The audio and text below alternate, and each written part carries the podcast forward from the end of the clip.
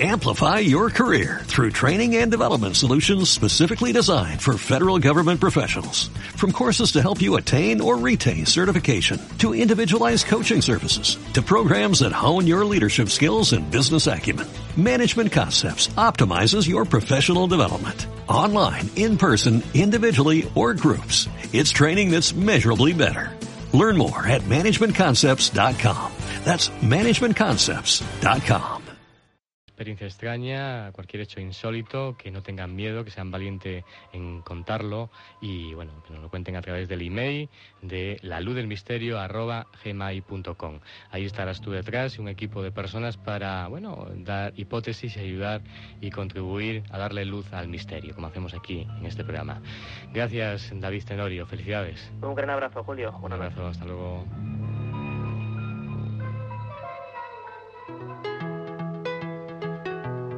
Taller de autohipnosis y formulación de objetivos en PNL. Entabla relaciones con facilidad. Sé eficaz. Exprésate como realmente quieres. Cambia los problemas por soluciones. Sortea los obstáculos y llega fácilmente a tu meta deseada. Taller de autohipnosis y formulación de objetivos en PNL presentamos un método de cambio positivo que permite al asistente generar y gestionar con acierto sus recursos innatos para mejorar en las diferentes áreas de su vida personal y profesional. Te enseñamos a conocerte mejor y a utilizar los recursos de tu mente para que gestiones con éxito las dificultades que surgen en los distintos ámbitos de la vida. Un sistema teórico y práctico fácil de aplicar para el estrés, malestares menores y el logro de objetivos en el mundo laboral y personal, pedagógico, deportivo y de la salud. Taller de autohipnosis y formulación de objetivos en PNL.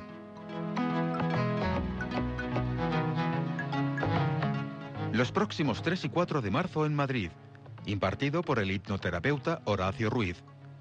Más información en horacioruiz.es y en el teléfono 639-368-870. 639-368-870. Y ayúdate a ser feliz.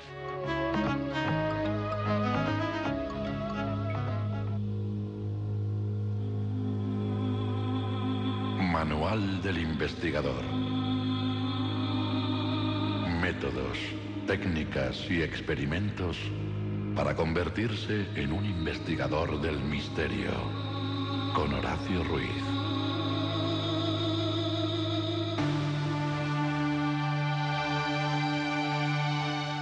Estamos en la Luz Misterio en Radio Inter en directo, son la una y dos minutos en la península, las doce y dos en las Islas Canarias. Saludar a Horacio Ruiz Iglesia. Buenas noches, buenas madrugadas.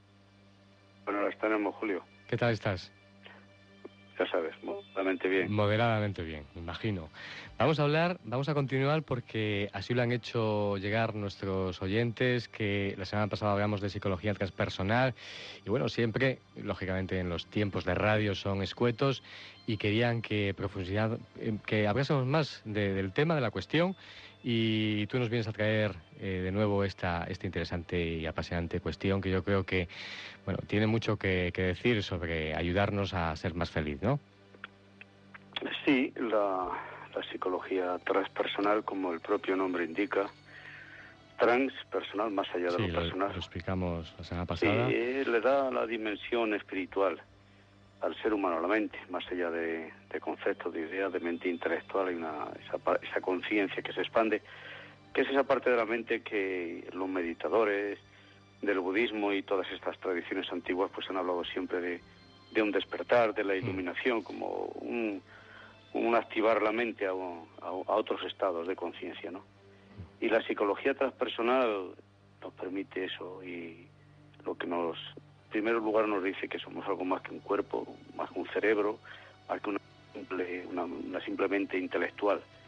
Y que en este, en este tema, investigando un poquito los métodos, los métodos prácticos de investigar la psicología transpersonal, cuando nos hablan de experiencias intrauterinas, cuando se nos habla de recuerdos de vidas pasadas, cuando se nos habla de desdoblamientos astrales, cuando se nos habla de todo ese tipo de cosas, se nos habla siempre de, una actividad cerebral, de ondas alfa, ondas zeta eh, y sobre todo eh, funciones psíquicas, experiencias y estados que corresponden más bien a funciones del hemisferio cerebral derecho.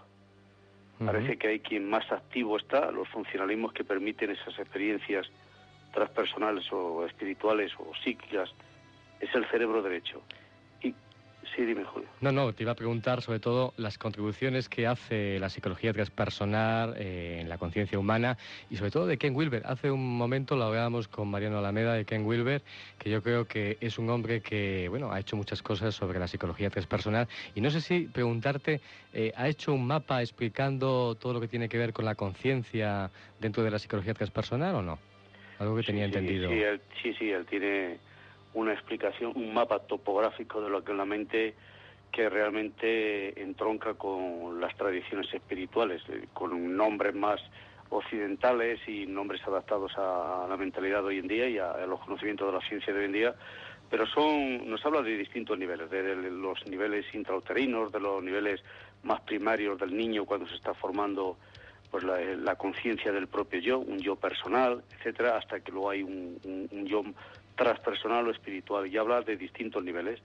Eh, ah, eh, eso nos dice que, hay un, proceso de evolución dentro de la psique y que el estado de conciencia normal que tenemos, la mayoría de las personas, es uno de, los distintos niveles de conciencia, ¿no? niveles de conciencia superiores, niveles de conciencia inferiores, que esto entronca también con una eh, escuela que en su tiempo fue muy importante, que fue la Escuela del Cuarto Camino, del maestro Gurgiez y Uspenki, cuando él hablaba de los distintos estados de conciencia, los estados de conciencia normales y corrientes, estado de vigilia, los estados de conciencia de cuando uno está dormido, un estado de, inconsciencia total, y luego nos habla de, estados de conciencia superiores también, ¿no? Eh, pasando por el tercer estado de la conciencia, según esta escuela, que es el recuerdo de sí, la autoobservación, el recuerdo de sí, y luego un estado superior que esta escuela llamaba la conciencia objetiva, y que se alcanza después de un trabajo muy, muy disciplinado, muy riguroso sobre eh, el tercer estado que sería el recuerdo de sí, la autoobservación y el recuerdo de sí.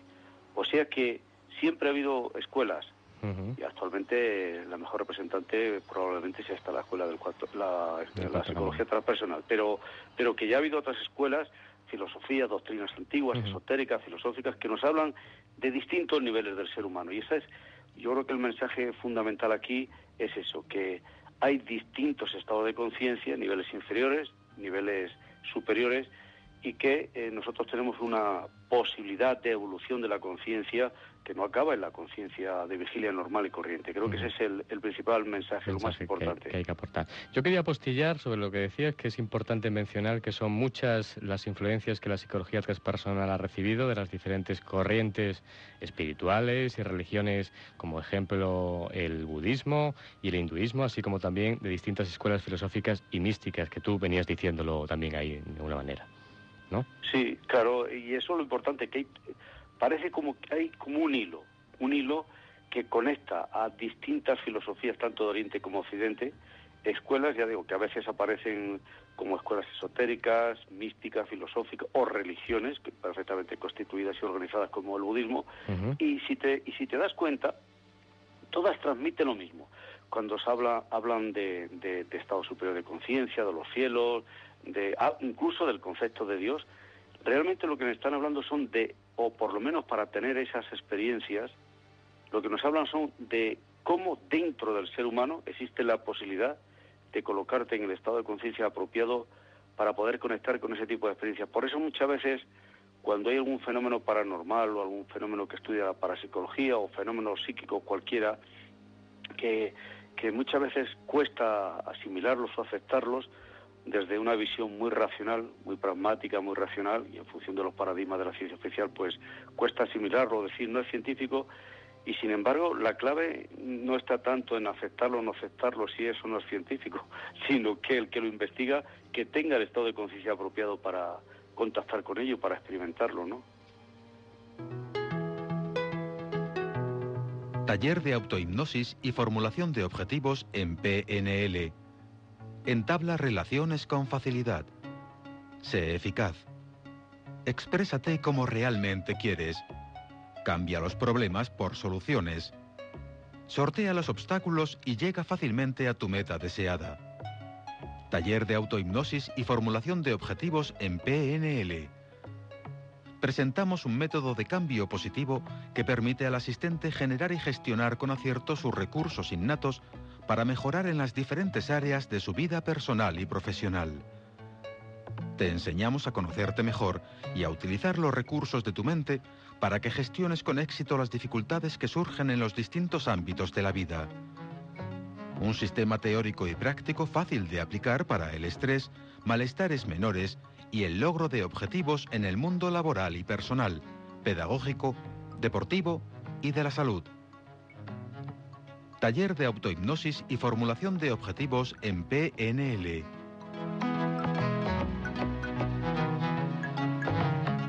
Los próximos 3 y 4 de marzo en Madrid, impartido por el hipnoterapeuta Horacio Ruiz.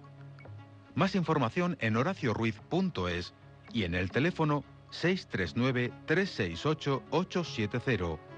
639-368-870. Y ayúdate a ser feliz.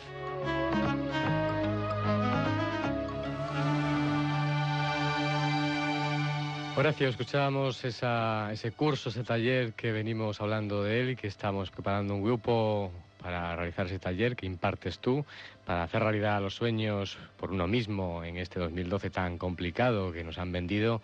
Y bueno, ya quedan pocas plazas. ¿Y qué tienes que aportarnos para esos oyentes que nos están escuchando rezagados y que seguramente a lo mejor quieren eh, más información sobre este taller?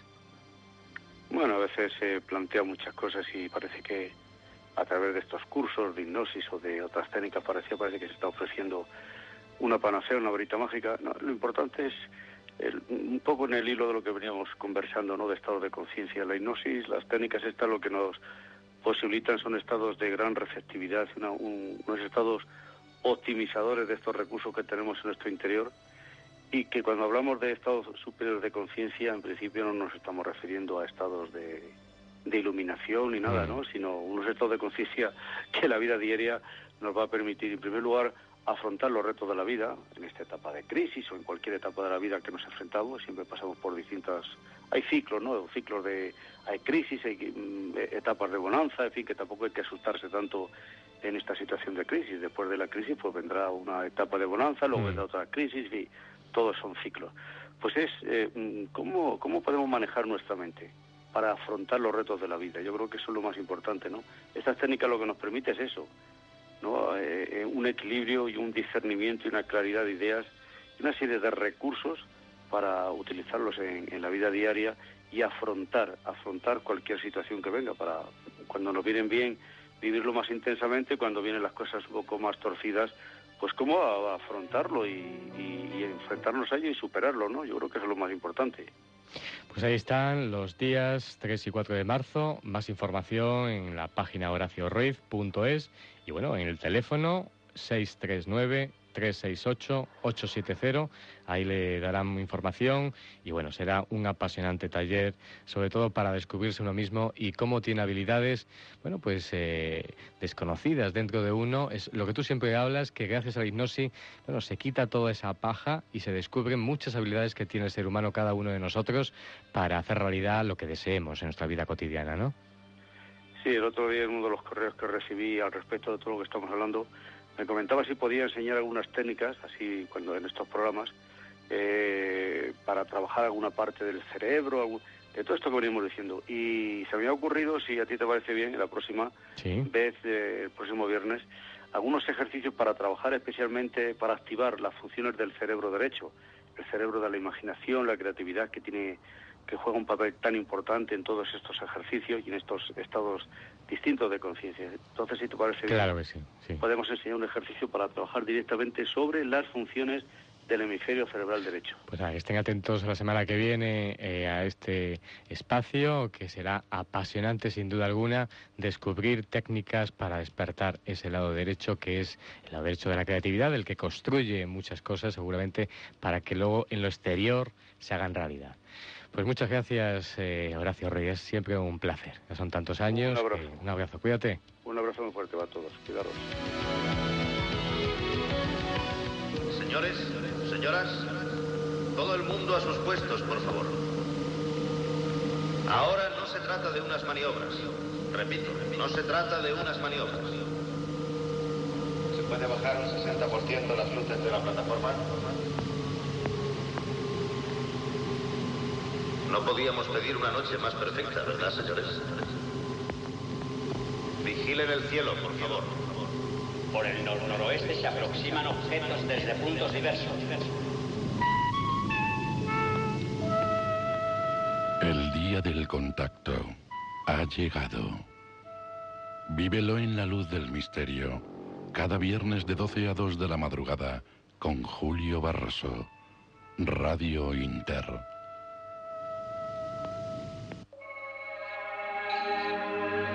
Santería Milagrosa. ¿No tienes dinero? ¿No tienes trabajo? ¿No tienes amor? Santería Milagrosa tiene la solución. Consúltanos y nosotros te la daremos. Tenemos una gran gama de productos esotéricos que te ayudarán a solucionar tus problemas tanto de amor como de dinero. Visítanos y te orientaremos en tu vida. Estamos en calle San Alberto número 1, calle Espocimina número 5 o llámanos al 915-240-142. Te ayudamos a encaminar tu vida y a ser más feliz.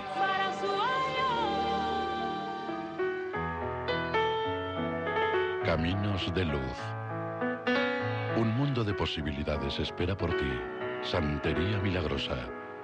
Todos los problemas tienen solución. Encuentra tu camino. Haz realidad todos tus sueños.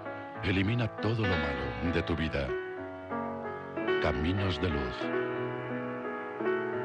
Un espacio ofrecido por Santería Milagrosa.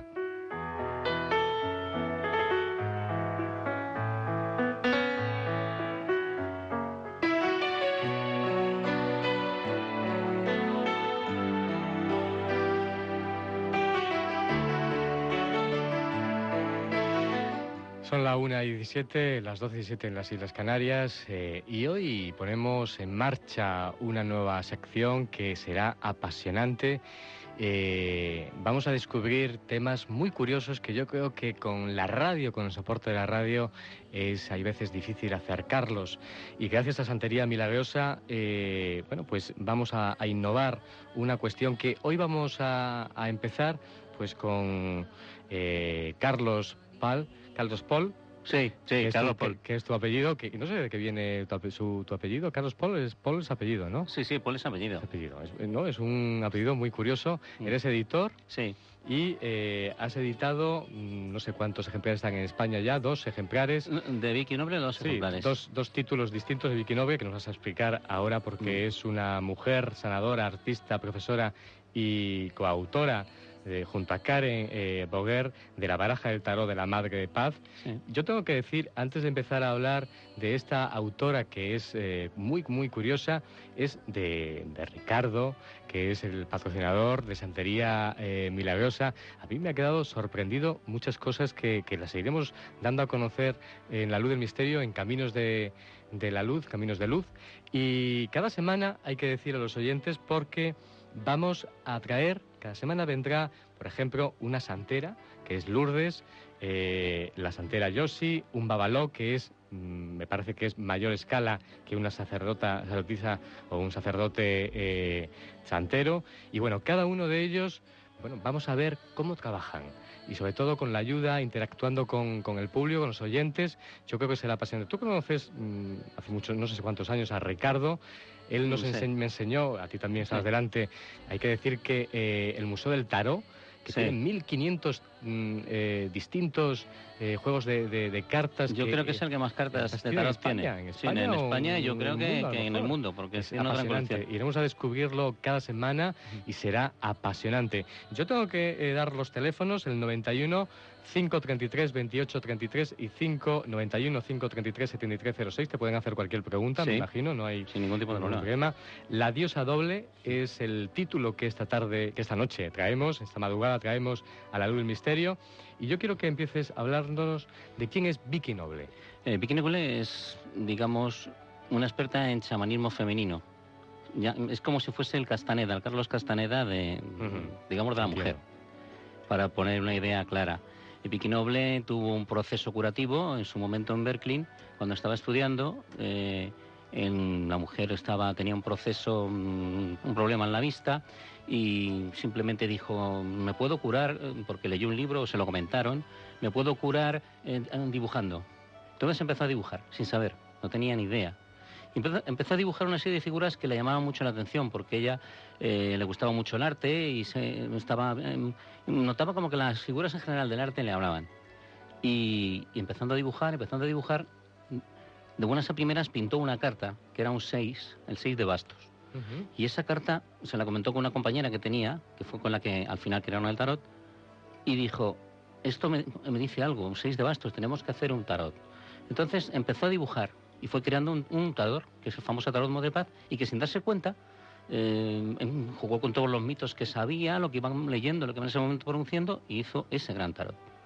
Y empezó a investigar ya todo, todo lo que es el principio femenino, buscando imágenes a lo largo del mundo, que es este libro, que es la diosa doble. La diosa doble es un icono, un icono en el cual es muy, muy válido para las mujeres contemporáneas, porque Vicky se dio cuenta observando que las figuras, al observar, nos dicen cosas, y sobre todo las más antiguas. Entiendo. Entonces, com- completamente, por ejemplo, pone un ejemplo muy claro en su libro, que todos conocemos y es muy práctico, para no extendernos, que es la figura del Tao, lo que todos conocemos del redondel. Ujú. Pues Vicky explica, dice, porque una figura te habla. Y a mí me hablaban. Pues por ejemplo, el Tao, que es una figura antigua que todos conocemos, el Tao, ella dice que es una gran madre cósmica que contiene a dos hijos. Esos dos hijos son un femenino y un masculino, uno es negro y otro es blanco, pero tienen un ojo negro y un ojo blanco. Es una forma de entenderlo. Y así fue con todas las demás figuras que le fueron hablando.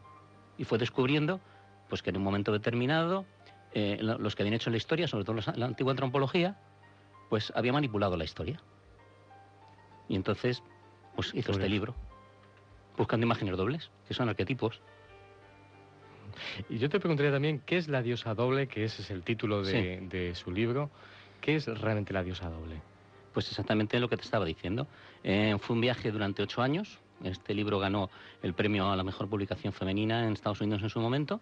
Fue un viaje de ocho años durante todo el mundo. O sea, fue, eh, fue hasta Rusia, estuvo en el Cairo, estuvo en todo, buscando imágenes dobles. No le importaba porque hay algunas que son hachas, otras que son de mujeres juntas, otras que son... Eran Sí. dobles. Y, esa dualidad a ella le tenía asustada. Entonces al final descubrió que la bipolaridad Y obsesionada. y obsesionada. Es- pero es que realmente es la bipolaridad de la mujer. Ella al final considera que la mujer es bipolar. Bipolar, pero en, en- En el buen en sentido. de la palabra. Bipolar en el buen sentido de la palabra, menstrua.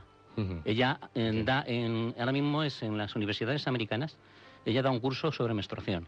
A, a los, a los ya alumnos que ya se van a, a, progrado, tanto sean chicas y chicas. Se explica lo que ella llama el, el- el- el culto de la sangre, a nivel chamánico y a nivel de lo que puede producir. Entiendo. Entonces eso es lo que intenta con la diosa doble. Hay también una, eh, una cosa curiosa que he visto que hay mapas de lugares arqueológicos en los que se Sí. han encontrado vestigios de antiguas culturas relacionadas con las diosas. Además hace un, decir, explica muy bien todos los puntos. Y bueno, hay también una cosa curiosa que es una singadura, sobre todo me imagino, eh, sobre las culturas persas, Mm. griegas, En todo donde tipo. ha estado en todas las culturas explicando la figura de maternal, la Sí. figura matriarcal, lógicamente, y de la mujer. No sé qué piensas tú sobre la pregunta que hacíamos al principio a los oyentes. ¿Tú crees que, respecto a los estudios que plantea eh, Vicky Noble, si realmente la mujer, la energía femenina, va a liderar esta nueva era?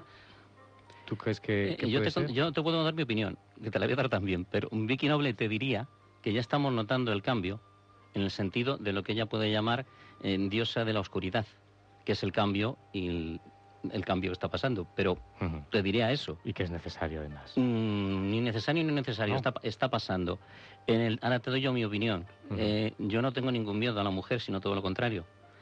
Me encanta y, y si van a funcionar a nivel maternal y a nivel que todos lo sabemos, porque todos hemos venido al mundo a través de ellas, maravilloso. Pero si van a funcionar como, como, como un grupo de arpías, brujas malas, Ya. no. Entonces eh, estoy un poco en lo que ha dicho él antes, de que sea una fusión más, man- prefiero andrógina y, y, y no tan juntarlos todos en lo feminista. bueno. ¿eh? No, no los extremos feministas. No, el extremo ¿Te feminista no, no, no, no me interesa. Me interesa el extremo feminista si es Vicky. Si es Vicky, sí. O sea, si Vicky va a ser la que nos va a mandar, yo diría que sí. ¿Qué te parece, Carlos? Eh, Lara Martín, desde Madrid, nos llama. Buenas noches, buenas madrugadas, Lara. Hola, buenas noches. ¿Qué tal? Hola, Tienes buenas. Una, tienes una pregunta para Carlos. Cuéntanos. Sí, quería preguntarle si existieron las primitivas amazonas. Eh, bueno, eh, una de las mayores expertas, lo puede leer en el libro, te lo puede explicar ella, tiene un capítulo. Vicky dice que sí, que existieron las Amazonas, me lo cuenta, pero vamos, los mitos son para vivirlos y, y realizarlos en ti mismo. Ella cree perfectamente que existieron. Considera que tuvieron que existir y que tenían sus relaciones y que, y que funcionaban y que, Sí, habla en varios capítulos. varios capítulos las Amazonas y es la mayor experta, o sea que en el libro es como te puedes enterar porque este libro aparentemente eh, no lo está leyendo, o sea, es, es una gozada de leer. Yo cuando pasé la publicidad en su momento, eh, en los- las páginas que pasaba yo por las librerías, era este libro es una mina de oro, porque dentro de él puedes encontrar de todo. O sea, de todo. Y sobre todo la explicación de lo que son las Amazonas. Te puedo asegurar que, que, eh, que en este libro, eh, te lo recomiendo que lo leas. Te va a decir mejor palabras que yo. ¿Va dirigido realmente a las mujeres? eh, No, va Carlos? dirigido No, a todo el mundo, a todo el mundo. No, no tiene que ver nada con el tema de la mujer. Gracias, Lara, desde Madrid. Un saludo.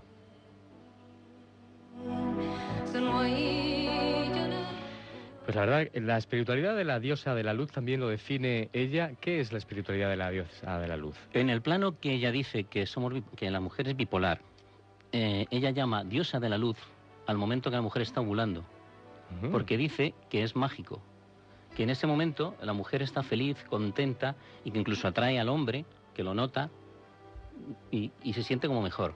Luego eh, deja- va dejando la ovulación, la va llevando a un estado que va a producir el, el contrario, que la diosa de la oscuridad cuando tiene cuando menstrua. Pero como ella es experta en Bon y en todo tipo de este cosas tránticas, eh, la sangre menstrual es poderosa, muy poderosa.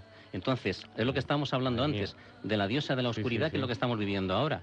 Pero luego va a venir una diosa de luz. Después, además, el ciclo es, menstru- es- es mensual. Sí, O sea, sí, no, todos son o piensa ciclos. un año, es un ciclo. Entonces ella vive con eso. Y me, me hace una cosa muy curiosa que quiero comentar antes de que se me olvide, sí, con lo que me has preguntado, que cuando se fotografía una mujer, eso dice ella, yo no lo he comprobado, No, no. con la cámara Kiel, famosa, Kirlian, ¿no? sí, y está, está menstruando, produce una luz blanca. Eso habría que comprobarlo. Yo- lo comenta y me ha hecho gracia. Pero eso es, eso es la diosa de la luz. El momento que la mujer el momento en que la mujer está en plena evulación y se siente sin saberlo fértil, cualquier mujer del mundo, según está ovulando. Entonces, claro, deja de ovular, pasa el ciclo normal, que es lo que explican las universidades, y viene eso. Y esa sangre es sagrada, pero tan sagrada como que en el Tranta es, vamos, lo que llamaba daikinis y las saktis son mujeres que, es- que realmente son sangrantes. Vamos a explicar más sobre eso porque Sí. tenemos otra llamada. Ana Martínez de Sebastián de los Reyes. Son todas mujeres. Se nota que esto atrae mujeres. Ana, buenas noches, buenas madrugadas. Hola, buenas noches. Cuéntanos, Hola, buenas. ¿Qué quieres preguntarle a Carlos? Pues quería preguntar que si en la actualidad hay mujeres chamanes. Eh, Vicky Noble es una mujer chamán. Yo he tenido el gusto de estar con ella, eh, hablando normalmente, como está hablando contigo, sin ningún, o sea, sin nada por nada, sentada conmigo en un banco. Y, y no pasaba nada, estábamos solos, se puso a sacar su baraja, que era maravillosa, y empezó a jugar. Y yo no estaba haciendo nada, estaba hablando con ella, eh, yo, ella habla en inglés y, y yo muy mal, y, y no habla nada de español, pues era una conversación en otra dimensión. Y veo que mueve las cartas y empieza a venir gente. Y, ya empieza a crear un corro y ya empezamos, pues eso es, un- un- algo chamánico ahora mismo, fácil de explicar. Ujú. Y estamos solos en un banco. Muy curioso. Pues Ana, muchas gracias de San Sebastián de los Reyes. Ana Martínez. Gracias, adiós. Yo no sé si preguntarte si existen diferencias en las tradiciones chamánicas entre mujeres y hombres. No lo que Vicky defiende en este libro es que los chamanes primitivos eran mujeres. Lo dice clarísimamente. primogenios. Sí, sí, los primeros chamanes fueron mujeres, según ella. Lo que pasa que luego al final, en, en todas las culturas, eh, hubo un momento patriarcal. Pero las primeras mujeres fueron chamanes. Se basa en bastantes cosas en una antropóloga a la que le gustaba ya mucho, que era María Gimbutas, y que incluso llegó a trabajar con ella y conocerla físicamente. Y, y ella cree que los primeros chamanes fueron mujeres. Estamos hablando de muy primitivo. Vicky se va muy atrás. O sea, se va a los principios, principios de las diosas, más, más primitivas. Es como Pauje Carnilla, las imágenes de, de- de- mujeres sin cabeza que están en pleno trance. Claro que dice, dice que observamos mal las mujeres, que nos las han contado mal las figuras geométricas, ya te lo he dicho. Entonces, observan esas, esas, esas imágenes de vuelo, que son mujeres en pleno éxtasis. Dice en un momento que dice que se ha cambiado tanto la historia, aunque parezca una broma, te lo voy a decir, que dice que eh, se, ha, se ha insultado mucho a la mujer desde siempre y que incluso la palabra puta, según ella, significa mujer santa o bosque sagrado. Entonces imagínate todo el, el cambio que ha dado el mundo para insultar. Curioso. Eso es lo que dice, vamos, eso es lo que dice en sus libros. Lo que yo preguntaría, ¿por qué eh, Vicky Noble qué explica sobre el cambio de la historia de pasar de eh, un sentimiento matriarcal a un sentimiento patriarcal? ¿Dónde cambió realmente la historia? Porque yo creo que muchas eh, iconos eran realmente diosas, es decir, la naturaleza, eh, el hombre primitivo realmente, creo que el gran cúmulo eran diosas. ¿Cuándo cambió realmente? Según te, se- se- según te comentaba Vicky, yo siempre estoy hablando Sí, de sí, ella, claro, porque yo no, te voy a dar mi opinión. la- las, Eh, eh, Vicky eh, viene a contar, yo mm, en la propia traducción del libro, cuando habla del mito de- del Minotauro, Vicky eh, hablaba de hermanas. Y, y digo, se han traducido es un error de galeradas, Sí, sí, porque son madre e hija. Entonces, digo, bueno, vamos a seguir traduciendo. Vuelvo a salir hermanas. Y digo, esto no puede ser un error de galeradas, pero mm, ¿se lo decimos o no se lo decimos? Y mientras estábamos traduciendo el libro, llegó a mi, li- a mi mano otro libro, que es El cáliz y la espada, y según le estaba leyendo, dice, Vicky Noble es la mayor experta en, en el tema del Minotauro. Y digo, bueno, cualquiera la pregunta, que pone mail. Y resulta que como se sigue basando en figuras antiguas y mirar para atrás, para atrás, buscando, y lo puedes buscar en Robert Grace y luego ya toda esa historia, buscando en las antiguas tablillas, el mito era de mujeres y eran hermanas diosas, adoraban al Minotauro como dios y no como maligno. El mito lo cambian cuando entra la, edad- la edad patriarcal, pero como los mitos son muy difíciles de cambiar, resulta que em, Teseo abandona a Ariadna después de utilizarla y la deja en una isla. La, la- la encuentra Dionisio, que se enamora de ella y la, y la- y la eleva a la categoría de diosa, que es lo que el mito demuestra Cambia, que... cambia totalmente la historia. Claro, cambia sí, totalmente la historia, pero es que el mito original se encuentra Dionisio, Ariadna y Deseo abandona. O sea, lo único que cambian en el mito es que ellas no son adoradoras de la diosa a través del Minotauro, sino que el Minotauro es un ogro que mata, como lo de la palabra puta de antes. Entonces, por eso, menos mal que no se lo pregunté, no me lo dijo porque me podía haber dado una buena bronca. Saludar a otra oyente, Rosa Martín de Villamanta. Buenas noches, Rosa. Hola, buenas noches. ¿Qué tal? Muy bien.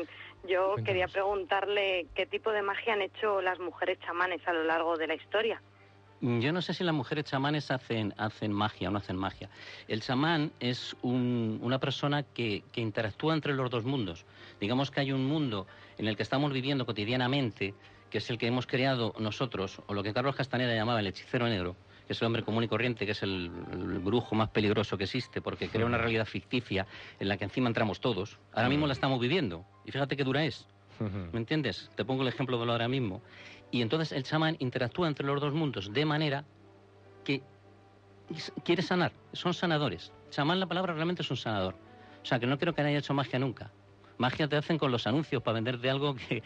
Pero no han hecho magia nunca. Gracias, Rosa. Gracias a vosotros. Hasta luego. También hay una cuestión curiosa que eh, yo todavía no entiendo, pero seguro que tú no la vas a resolver, que habla del hacha doble, taquigrafía para mujeres. ¿Qué es esto? El hacha doble, eh, es- el hacha doble también se llama hacha doble o libris. ¿Es, algo físico por- también? o No, no, sí, es algo Ah. físico, pero ahora te cuento. El símbolo realmente en hacha doble, incluso María Gimbutas, en un libro decía que el hacha doble representaba eh, una diosa terrorífica mm, de creación y destrucción, como un reloj de arena, implicaba el tiempo. Y Vicky dice en el libro que al llamarla también Libris, porque la llaman Libris hasta en los libros del colegio, o Libris.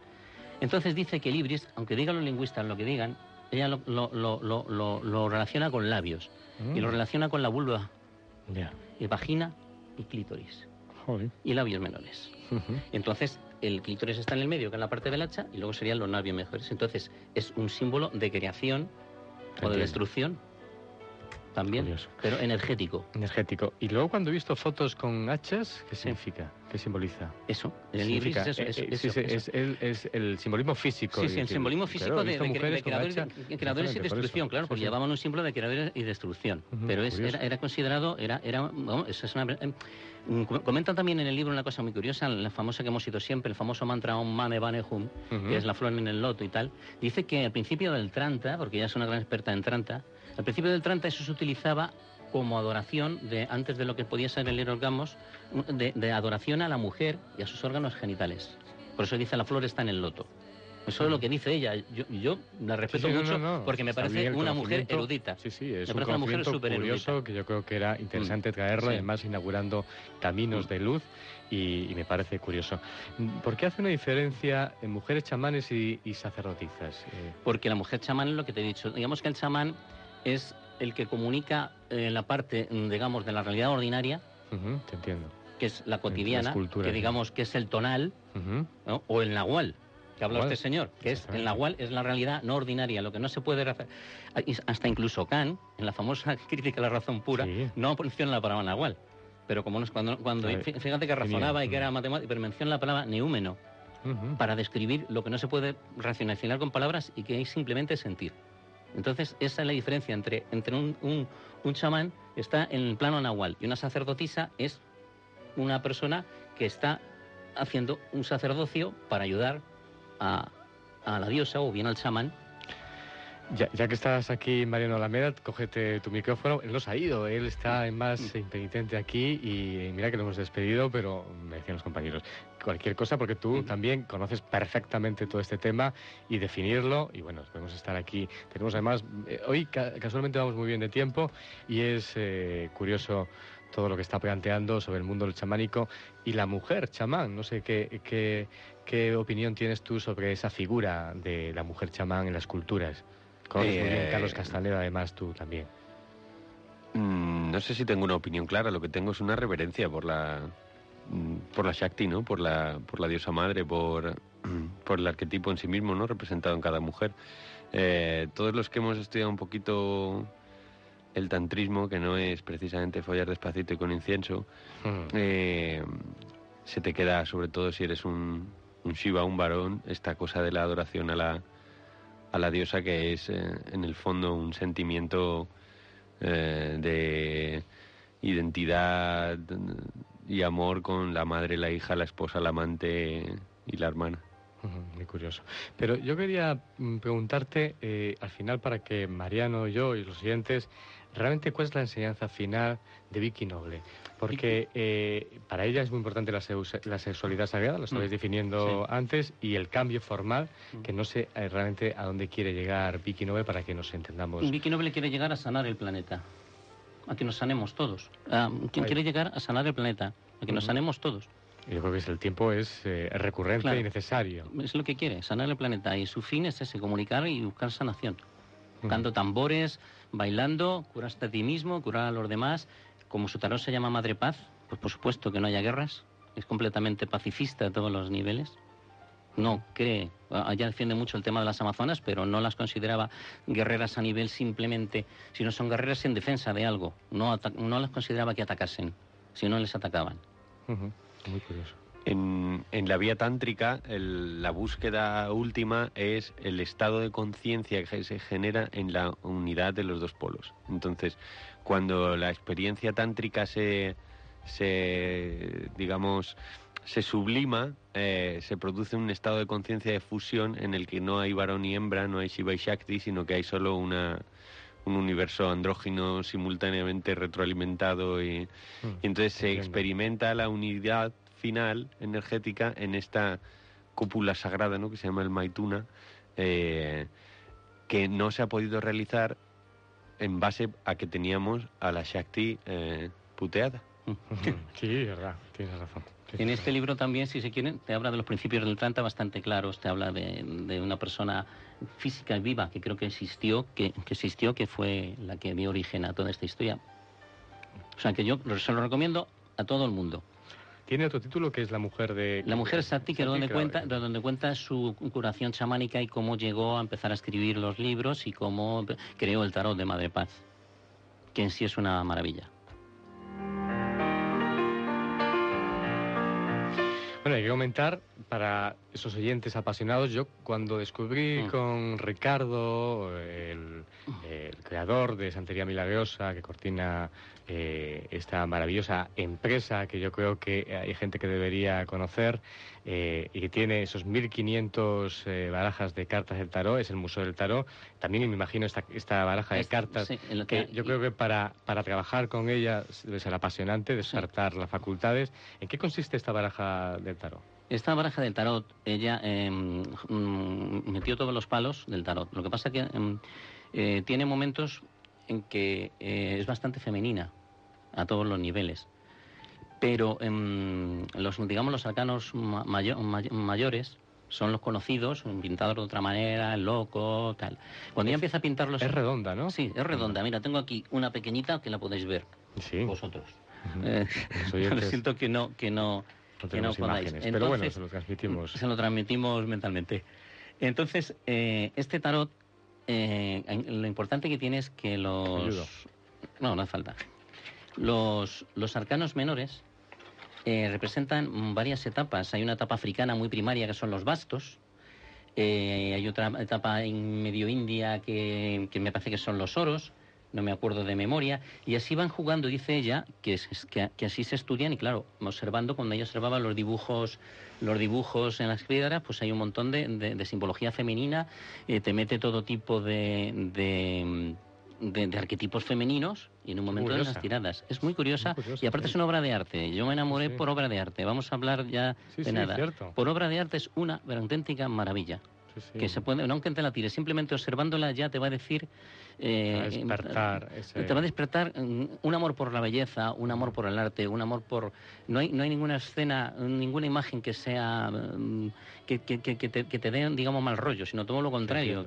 Son todas de una inmensa belleza y chamánicas, te lo puedo asegurar, porque son sanadoras. Pues hay que decir que eh, las, estas cartas del tarot, que su nombre se denomina... eh, Mother Pace o Madre Paz. Madre Paz, exactamente. Cartas de Madre Paz que las pueden adquirir, lógicamente, en cualquier librería de la Santería Milagrosa, Sí. en cualquier tienda de, librería de Santería Milagrosa, en Esposimina cu- eh, 5, que está en, en Sol, o por ejemplo en San Alberto número 1, eh, o también General Ricardo 69.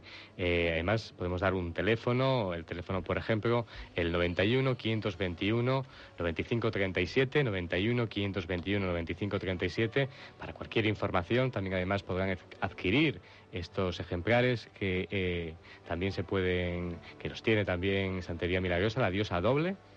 Y el otro es la mujer Sakti, ¿no? Que son de Vicky Noble, que yo creo que es un personaje que yo tenía por descubrir y me parece apasionante, la verdad que sí. No, yo recomiendo a todo el mundo los dos. Y si quieren pegarse un buen viaje, durante los ocho años el, el, el La diosa doble. Como, como gran viaje interior. Ocho años tardó en, en escribirlo. Se recorrió eh, hasta Rusia, el Cairo. En el Cairo tuvo una experiencia que te comenté, que si quieres la cuento, Sí. de, de que en un momento determinado que estaba en el Cairo y a cantar, se acordó de la Meca y vio allí que se adoraba a un dios. Y en el principio el meteorito que hay allí era para una diosa de que da nombres. Y entonces lo que Vicky en tiene en ese momento sentimiento es que Mo todavía conserva los árabes el símbolo de la diosa, que es la, la media luna, Mm, en su bandera. O sea que es un gran fallo. O sea, no han podido, lo que, lo que te he dicho, lo que te- han- les han- o sea, se han dado cuenta. no se han dado cuenta. Eh, si, si pueden usurpar tomando con el poder y con las armas lo que se quiera, ya no es una diosa lo que se adorará sobre un dios, vale. Pero no se dan cuenta que tenían que haber cambiado la bandera. La bandera no la han cambiado. Sigue siendo el símbolo de esa diosa, además. Era el símbolo de esa diosa que se adoraba allí. ¿Qué te inspira a ti, Mariano Alameda, estas cartas del tarot? Yo es que me, al tarot le, tengo un especial cariño no por, por el tiempo que pasé con, con Alejandro Jodorowsky, ¿no? que lo usa mucho y toda su estructura está basada. Pasa es que el tarot a mí me siempre me gusta decir que, que es una de las cosas más vilipendiadas y más maltratadas que existe, de las cosas más, más bonitas, más, más, más cultas, con más digamos que en la época en la que se creó los arquetipos del tarot, lo que hicieron fue esconder un camino iniciático, las metáforas de un camino iniciático lo escondieron como en un pequeño juego de cartas porque eh, les perseguían y los iban a matar. Entonces escondieron la sabiduría en una especie de cómic eh, y después eh, este el conocimiento profundo del tarot no no es el el tarot es como lo del tantra, es, es lo mismo, ¿sabes? Al final siempre tenemos una versión real y una versión eh, mm, fácil o, o, no, no ajustada a la realidad, ¿no? Pero este se ve que la chica, la mujer que lo pintó sabe, sabe de lo que estaba hablando. Ciertamente, es apasionante.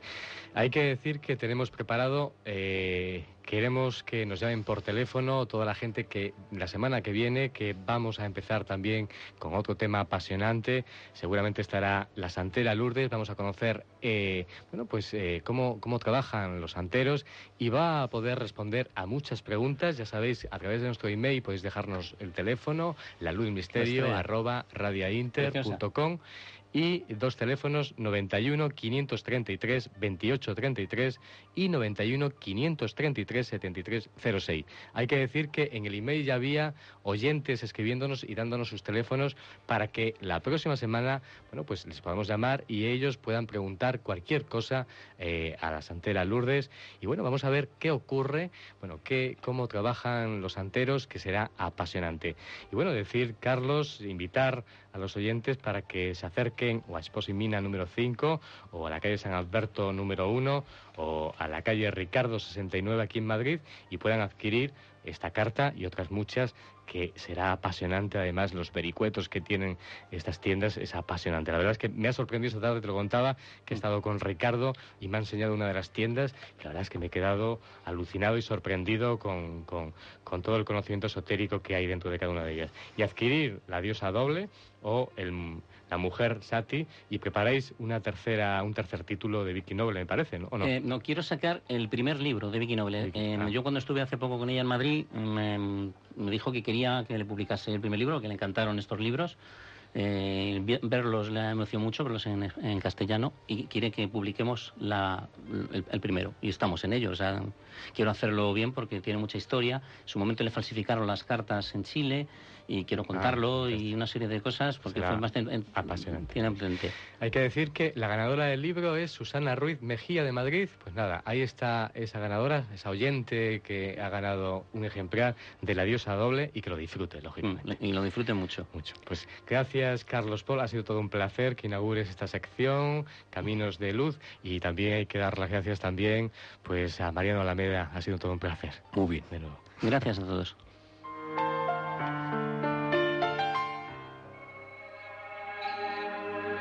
Santería Milagrosa. ¿No tienes dinero? ¿No tienes trabajo? ¿No tienes amor? Santería Milagrosa tiene la solución. Consúltanos y nosotros te la daremos. Tenemos una gran gama de productos esotéricos que te ayudarán a solucionar tus problemas tanto de amor como de dinero. Visítanos y te orientaremos en tu vida. Estamos en calle San Alberto número 1, calle Espocimina número 5 o llámanos al 915-240-142. Te ayudamos a encaminar tu vida y a ser más feliz.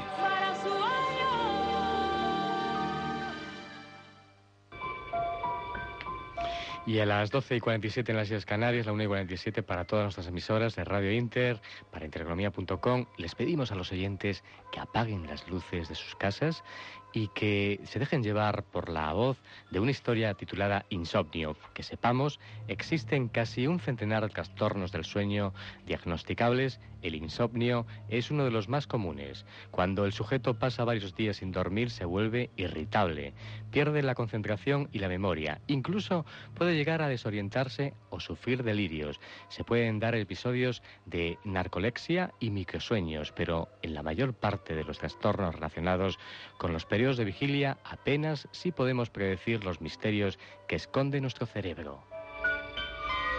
Una historia, guion de Alberto Martínez, voz de Alberto Martínez y montaje de Mario Cibreiro, Insomnio.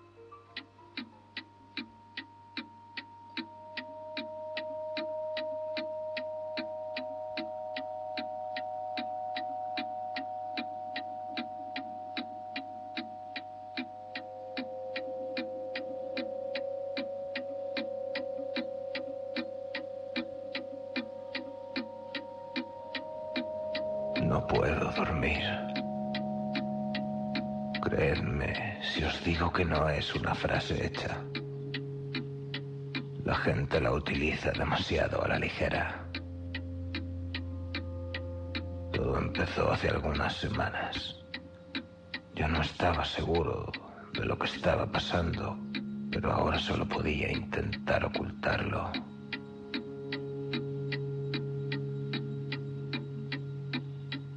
A veces doy vueltas en la cama hasta que el mundo se me viene encima. Médico no lo entiende. Estrés, ansiedad, falta de ejercicio físico. Estuve de baja unas semanas, pero la cosa fue a peor. Porque no hay nada peor que tener todo el tiempo del mundo y no saber cómo llenarlo. No tener a nadie. No tener nada. Fumo, apago y enciendo la televisión compulsivamente. Empiezo un libro y casi lo he devorado al amanecer. Y las noches se me hacen largas y solitarias. Mucho más solitarias que los días. Antes eso me gustaba. Quedarme despierto hasta tarde, divagar, leer. Es el único momento del día en el que puedes disfrutar del silencio. Pero ahora ese mismo silencio es como una maldición. Padezco una extraña forma de terrores nocturnos. Me provocan pesadillas tan reales que casi parece que pudiera tocarlas. Como uno de esos sueños en los que uno no distingue si se encuentra en este mundo o en el otro. Después de varios días sin dormir, empezaron los temblores, las jaquecas, los delirios. Incluso llegué a tener alguna alucinación. Mi aspecto físico dejaba bastante que desear, pero no ingresé en el hospital hasta después de caer redondo en la cola del supermercado. Mi médico se convenció por fin de que lo mejor era devolverme al trabajo a pesar de todo. Allí por lo menos tenía algo en lo que ocupar el tiempo. Allí estaba Ana. Ana se preocupa por mí. Es la única que lo hace. No es ni la más guapa ni la más lista de las chicas de la oficina, pero se preocupa por mí. Y tiene los ojos azules más preciosos que jamás hayáis visto. Enormes ojos azules con una fina aureola ambarina plagada de pequeñas salpicaduras de miel. Son los ojos más bonitos del mundo.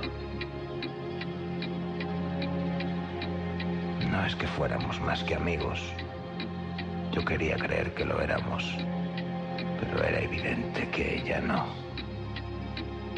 Tonteaba con gente de la oficina a veces la escuchaba furtivamente coqueteando por teléfono con algún mamón. Pensé en hablarle de mi problema, pero no me atrevía. Pensaría que estaba loco. Ella se preocupaba cada vez más por mi aspecto y solo se me ocurrió hablarle del insomnio. Insistió en que visitara a un especialista y lo hice pero lo único que conseguí fue nuevas recetas de pastillas. Detesto las pastillas. Me ayudan a dormir, sí, pero tengo pesadillas. Horribles pesadillas. Y si tomo esas pastillas no consigo despertar. Si han tenido alguna vez una pesadilla de la que no puedan despertar, apenas si perciben el terror del que les hablo. Es como una sensación de ahogo, un miedo irracional a permanecer dormido, atrapado en una angustia y un dolor tan reales que puedes sentir el hormigueo y la náusea creciendo en tus entrañas. Al despertar, parece que estuvieras empezando la última caída de una montaña rusa.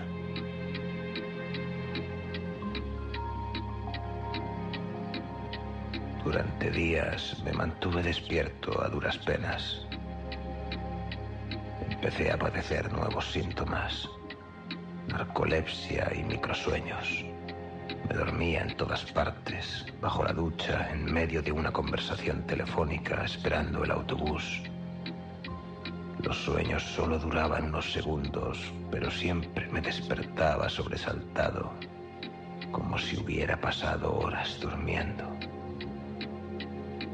Cuanto menos dormía, más agresivo me ponía, y todo a mi alrededor era perturbador y oscuro. Incluso Ana empezó a distanciarse. Me dijo que no tardarían en echarme a la calle si seguía por ese camino. Y no le faltaba razón. Tardaron solo unos días en invitarme a que me diera de baja indefinida. El banco, por supuesto, no respondía de mis gastos. No sabía a quién recurrir. Seguí a Ana hasta su casa varias veces, pero no me atreví a llamar su atención. ¿Qué iba a decirle? Ella nunca me había dado su dirección. No estaba seguro de poder aguantar una noche más y saqué las correas. No te quedes dormido. No te quedes dormido, me decía a mí mismo.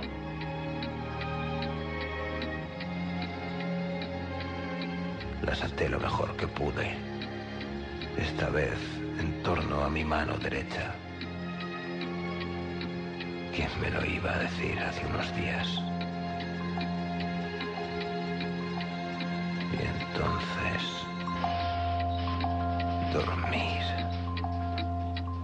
Sin miedo a lo que puedes encontrar al despertar.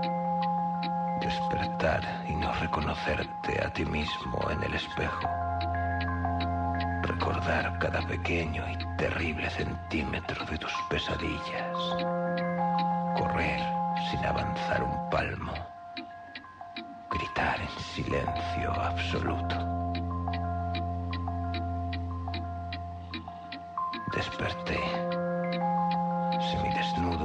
De mi recibidor.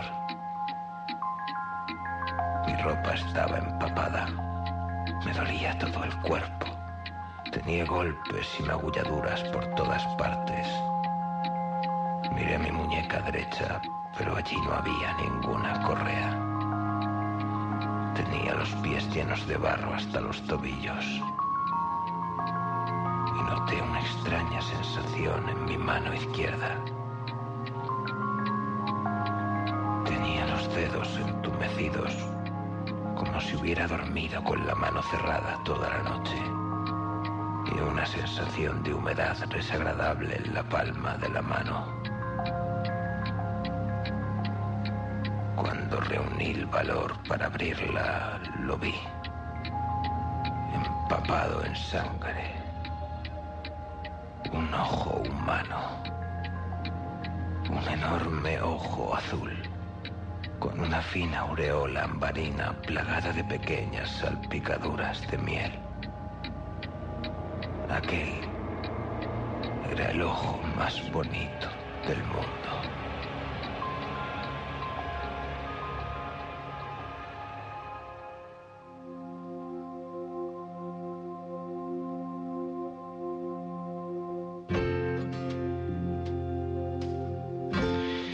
Gracias a tanta gente que está conectada a través de intereconomía.com, desde Perú, México, Guanajuato, desde muchas partes de España, lógicamente, eh, y también, lógicamente, desde Madrid, también mucha gente, Andorra también están siguiendo la emisión. Gracias a todos ellos y ya sabes, el equipo de la Luz Misterio formado por Javier Camacho, Marisol Álvarez, Noelia Alonso, José María Oteiza, Juan Magarián, David Hernández, Fran Patiño y un servidor. Estarán aquí de nuevo la semana que viene con temas apasionantes. Ya sabes que estamos preparando una emisión histórica, una emisión en directo desde otro país que va a ser maravilloso. Un país que ha hecho cambiar la historia de la religión. Ahí estaremos disfrutando y viviendo el misterio en su máxima expresión. Saludos desde Radio Inter, La Luz Misterio. Que pases una mágica semana.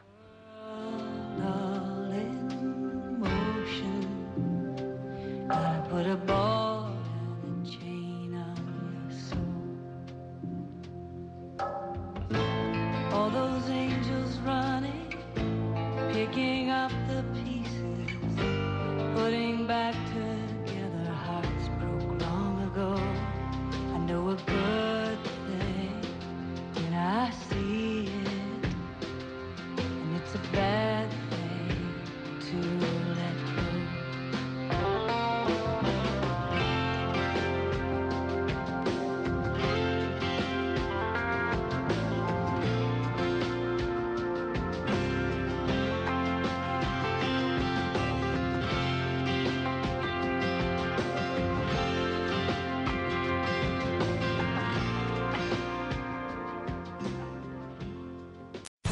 Amplify your career through training and development solutions specifically designed for federal government professionals. From courses to help you attain or retain certification, to individualized coaching services, to programs that hone your leadership skills and business acumen, Management Concepts optimizes your professional development. Online, in person, individually, or groups. It's training that's measurably better. Learn more at managementconcepts.com. That's managementconcepts.com.